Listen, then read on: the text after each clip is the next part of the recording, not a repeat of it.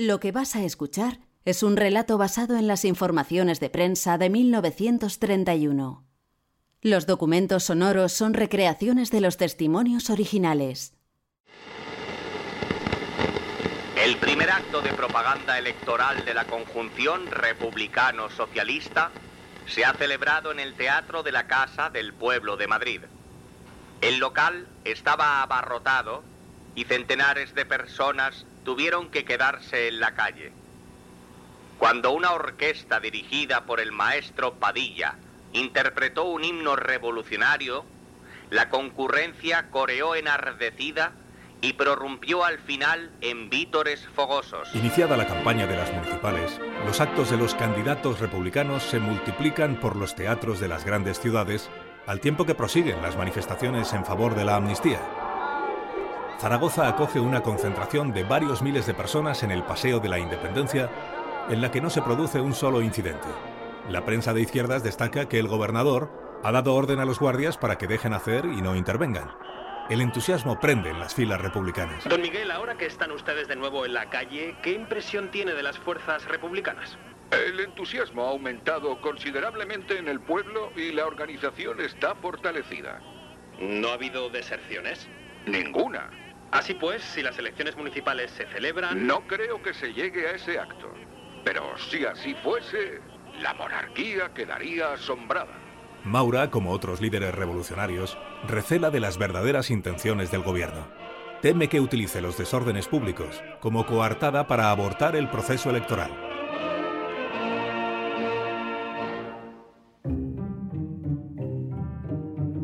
...1931 españoles del mañana. La participación del gobierno es enorme. Una nueva era de relaciones mucho mejor. El sentimiento y el pensamiento de todas las mujeres españolas. Contra el peligro de un flanco y contra el peligro de otro flanco. Un podcast de Alcina.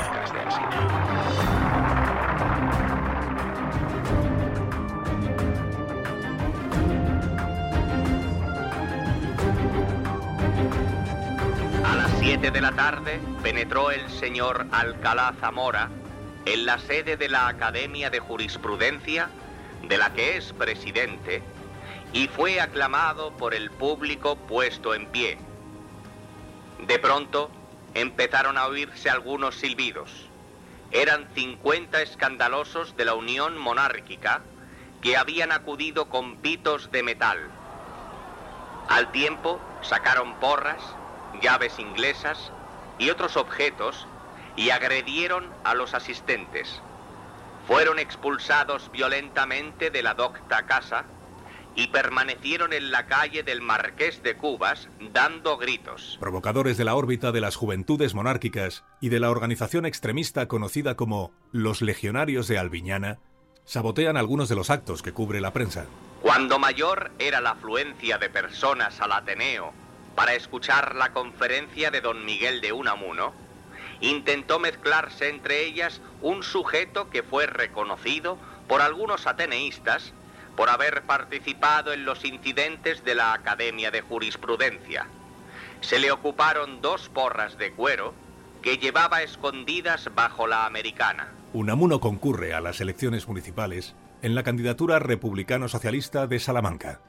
En el Ateneo de Madrid pronuncia la conferencia que quedó aplazada en diciembre debido a la imposición del estado de guerra. La patria no se asienta con sangre, solo se asienta con república. El generoso y noble Fermín Galán ha venido a hacer un papel muy parecido al que hizo Riego en su tiempo. Los estudiantes son los únicos que ahora tienen conciencia de su españolismo. Se quiere imponer a este pueblo un régimen por medio de violencias. Se quiere imponer por la sangre y por el palo. Una muy alta personalidad del país sostiene que la República hay que ganarla en la calle. Y a eso hay que contestar que en efecto será en la calle, a donde él no va, donde sea ganada la República. Unamuno acompaña a Largo Caballero y Alcalá Zamora en el mitin del Cinema Europa en el que Don Niceto reivindica la condición de Madrid como vanguardia política. Madrid va a demostrar en estas elecciones que merece la capitalidad de España.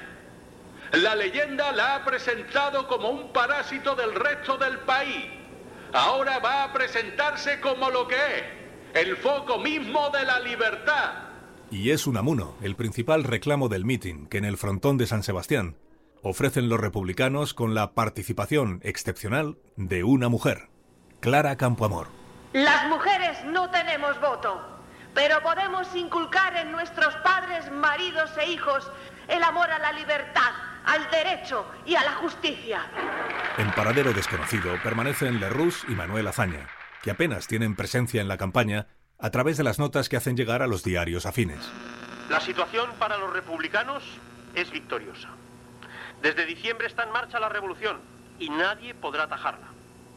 Desde el 15 de diciembre hay en España un gobierno provisional republicano que la voluntad popular aceptó. No vamos a unas elecciones municipales, sino a unas elecciones plebiscitarias. Lo que nos importa es conseguir no el mayor número de concejales, sino el mayor número de votos. Pronto se abre camino el debate sobre cómo medir quién gana las elecciones. El gobierno, que se dice convencido de que las candidaturas monárquicas van a arrasar, defiende que hay que comparar el número total de concejales conseguidos. Los republicanos replican que es el número de votos lo que cuenta, dado que un concejal de pueblo requiere de menos votos que uno de la gran ciudad. Lo que nadie contempla todavía es que el resultado de las elecciones municipales vaya a alterar los planes del gobierno. Almirante, ¿qué sucederá si en las principales ciudades ganan las candidaturas republicanas? Nada. El gobierno seguirá en su puesto sin desviarse de la trayectoria emprendida. Hemos dicho que haremos tres elecciones y tres elecciones van a ser. La abundancia y el éxito de convocatoria de los mítines republicanos inquieta a la prensa conservadora, que se lamenta de la falta de empuje de los candidatos monárquicos. La Nación escribe el primero de abril. La debilidad y egoísmo de los monárquicos podría motivar el triunfo de los adversarios. No están haciendo cuanto deberían hacer. Insiste en ello cinco días después. Los revolucionarios se crecen en Madrid porque se inhiben los monárquicos. ¿Que no? Ahí están los hechos. Ayer, domingo, día de la proclamación oficial de candidatos, los republicanos y socialistas coparon todos los teatros y salas de espectáculos de Madrid. Nada tendríamos que lamentar si al mismo tiempo se hubiesen celebrado otros mítines de carácter monárquico.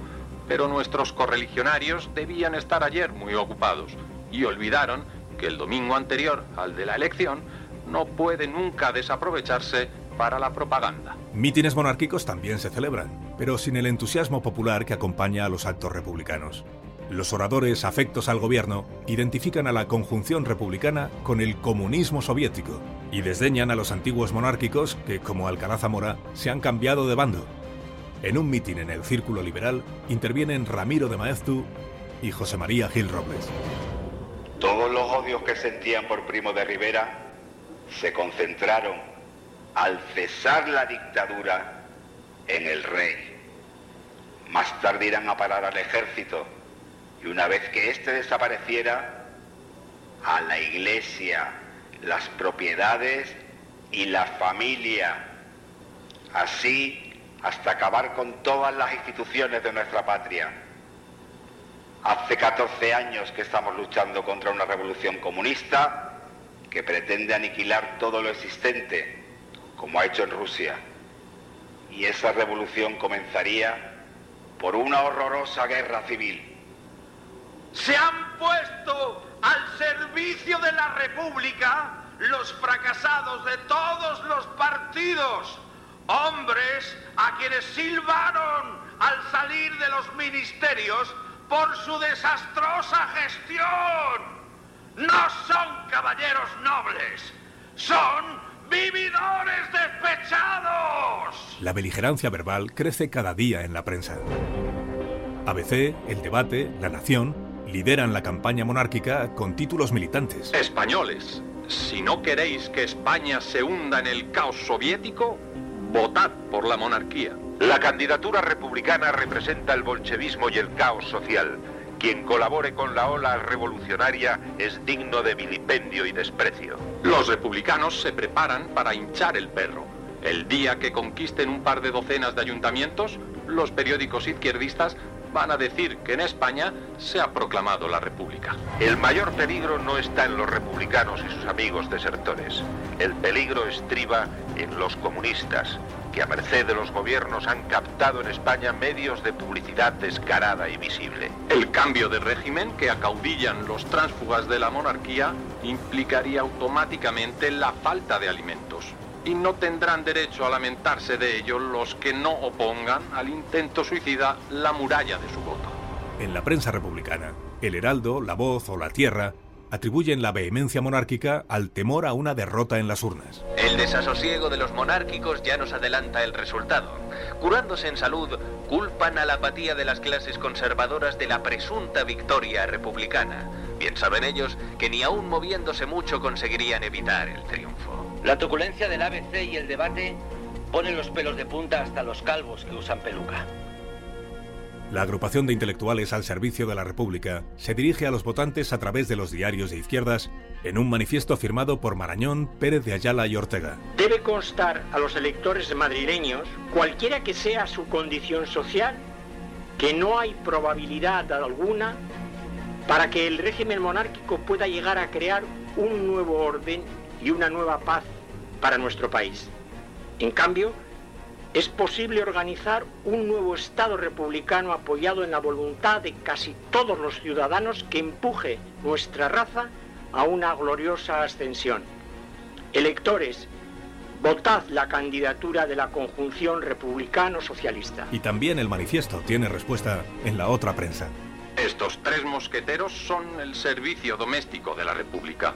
Entendemos que esa condición obliga a mucho, pero no a tanto como acusar a los monárquicos de comprar votos. No es el dinero monárquico el que corre, sino el soviético. Los diarios se hacen eco del rumor que circula en Barcelona respecto de un nuevo golpe militar. También de que se prepara un partido político de orientación fascista.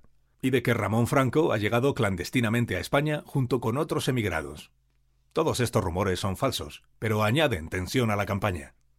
En Granada, una manifestación republicana termina con incidentes al pisotear una bandera española y sustituirla por una roja. En Madrid hay tiros en una manifestación obrera. A las 10 de la mañana se congregó en la plaza de Colón un numeroso grupo de obreros que marchó por la calle Almirante a la Casa del Pueblo. Al llegar al número 17 de esta calle, donde tienen su sede los legionarios del doctor Albiñana, un grupo de ellos arrojó a los obreros pasquines monárquicos. Hubo gritos y protestas. Cuando mayor era la confusión, desde uno de los balcones se hicieron varios disparos que alcanzaron al estudiante de 17 años, Manuel Pérez Chirinos, que casualmente pasaba por el lugar. Cuatro individuos han sido detenidos por los disparos y han sido conducidos al juzgado de guardia. A medida que se acerca el domingo electoral, los mensajes se hacen más simples y más escuetos. Ciudadano, si un monárquico te ofrece un duro por tu voto, coge el duro y luego pégale un estacazo. Madrileños, si triunfara la República, Madrid dejaría de ser la capital de España porque se desmembrarían todos los organismos centrales. Representaría la ruina del comercio y la transformación de la capital de España en una ciudad muerta. Consejos para el buen elector. Levantarse temprano y depositar cuanto antes su voto. Llevar en la mano la papeleta y en la otra un bastón. No votar en pandilla con los de la oficina para evitar presiones del jefe. Tener en cuenta que la expresión popular del voto representa la salvación de la patria. Consejos para el elector monárquico. Emita su voto a primera hora para evitar suplantaciones. Vote la candidatura íntegra, sin alteraciones por ningún motivo. Comunique a los centros electorales el nombre y domicilio de los electores que quieran votar y necesiten por circunstancias físicas ser transportados. Si por cualquier circunstancia se produjesen alteraciones en cualquier distrito, la fuerza pública impondrá el orden. Los monárquicos deben colocarse al lado de la autoridad y no abandonar su deber ni temer nada. Más consejos para el elector republicano.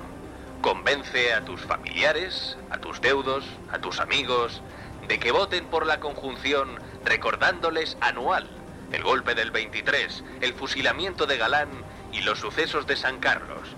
Procura mantener el orden en la lucha, pero si surge la provocación de los enemigos, reprímela con energía procurando anticiparte. No olvides que quien da primero, da dos veces. Antes de la jornada electoral, el único dato que permite a los comentaristas especular con el resultado es el que facilita el gobierno respecto de los concejales ya elegidos por el artículo 29 de la ley electoral. El artículo en cuestión establece que allí donde el número de candidatos sea el mismo que el de puestos a cubrir, no se celebran elecciones. Es una de las normas que los republicanos prometen abolir porque les sirve a los caciques para evitar que en sus pueblos se vote.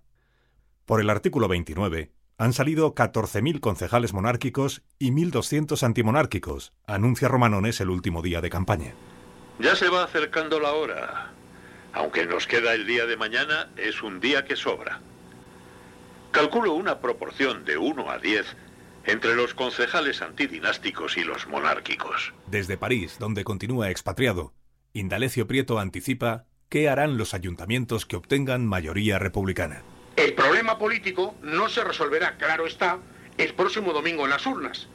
Pero una victoria republicana servirá para debilitar las resistencias que hemos de vencer. Bastará con que las grandes poblaciones conquisten para la República las mayorías municipales y con que estas mayorías municipales dirijan mensajes al rey solicitando su abdicación. La ansiedad por conocer cuanto antes los resultados lleva a Prieto a pedir que se publique en los diarios republicanos de toda España esta petición. El domingo será una jornada de inquietud para el puñado de españoles que estamos aquí emigrados. Por ello, deseamos tener rápidamente noticias de su resultado y nuestro ruego dirigido a todas las organizaciones republicanas de España es este, que nos telegrafíen el mismo domingo y sin pérdida de tiempo el resultado. Los despachos pueden dirigirse a nombre de Marcelino Domingo o el mío, Hotel Mayer número 11, Rue Balugar. Conviene que se escriba la palabra NUIT para que si llegan tarde, su entrega no quede diferida para el día siguiente. El viernes 10 de abril, la Casa del Pueblo de la calle Piamonte de Madrid acoge el gran mitin final de la conjunción republicano-socialista que cierran Fernando de los Ríos y Alcalá Zamora. Hace unos días, en el pueblo granadino de Fuentevaqueros, el cacique llamó a su presencia a un gitano joven y le dijo, Juanillo, tú votarás por nosotros. A lo que contestó el gitano con gallardía civil, no señor, yo votaré por quien quiera, que en mi hambre nadie manda.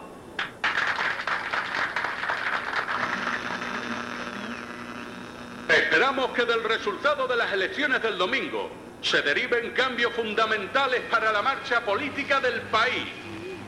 Nuestro triunfo significará la incompatibilidad de este régimen con el pueblo. Y me dirijo al delegado de la autoridad para que haga llegar al gobierno, especialmente a los representantes del espíritu liberal, conde de Romanones y marqués de Alucema, este mensaje. La fuerza pública no puede chocar con quienes representamos la voluntad del pueblo. La responsabilidad, si ese choque se produjera, alcanzaría a ellos más que a nadie. Las besanias del poder se pagan siempre y por mucha fuerza o abuso que uno ponga. El triunfo de la libertad será inminente y absoluto.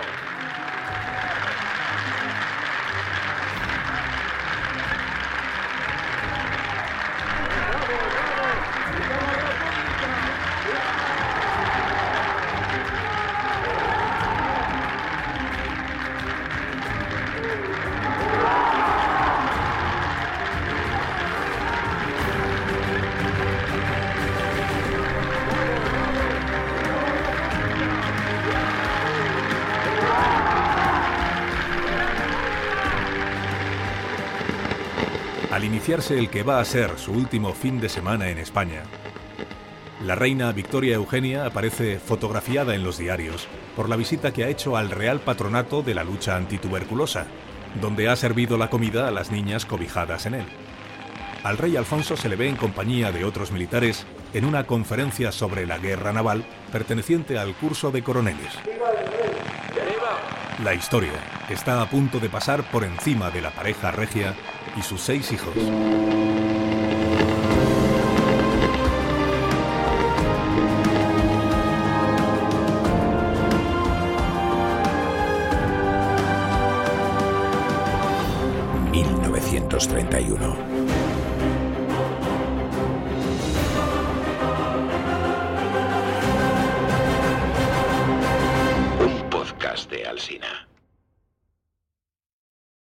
Han puesto sus voces a este episodio.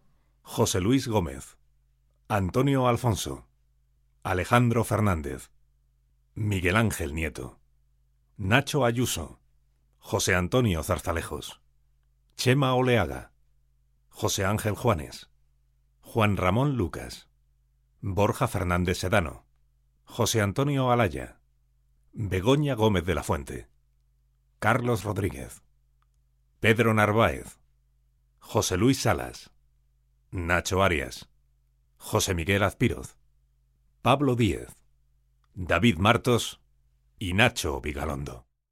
Dirección de actores Carlos Zumer. Producción María Jesús Moreno. Montaje sonoro Carlos Alsina.